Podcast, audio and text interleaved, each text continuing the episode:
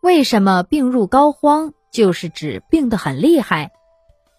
我们看武打片会听到内伤这个说法，也经常看到这样的情节：一个人外表看起来好端端的，但是受了严重的内伤，很快就吐血而亡；一个人看起来浑身挂彩，多处受伤，但是养一养就好了，因为皮肉伤不碍事。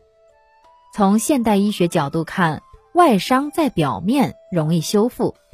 而内脏受损很难修复，医治起来难度较大，特别是心脏，因为心跳一停止，人的生命也就结束了。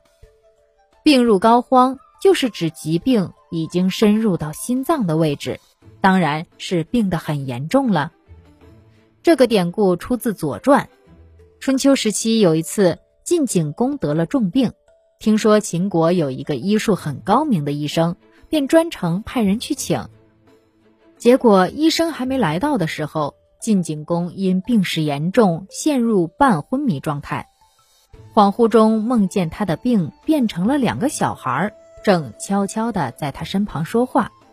一个说：“这次来的是良医，可能会伤到我们，咱们怎么躲开他？”另一个回答：“咱们躲到盲的上面，高的下面，他的药力达不到。”能把我们怎么样？过了一会儿，医生到了。他诊断后说：“这病没法治了，疾病在盲之上，高之下，用灸法攻治不行，扎针又达不到，汤药的药力也达不到，实在治不了了。”晋景公一听，竟然印证了梦中的情景，赞叹地说。果然是良医呀，然后送了一份厚礼给他。不久，晋景公果然辞世了。听完这个故事，你来猜一下，高和盲分别指的是什么部位呢？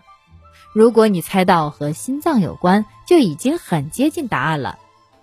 高指的是心间的脂肪，盲指的是胸腔内的横膈膜，分隔胸腹两腔。您刚才收听的是《身体生命：中华文化十万个为什么》，同名图书由中华书局出版，演播清茶。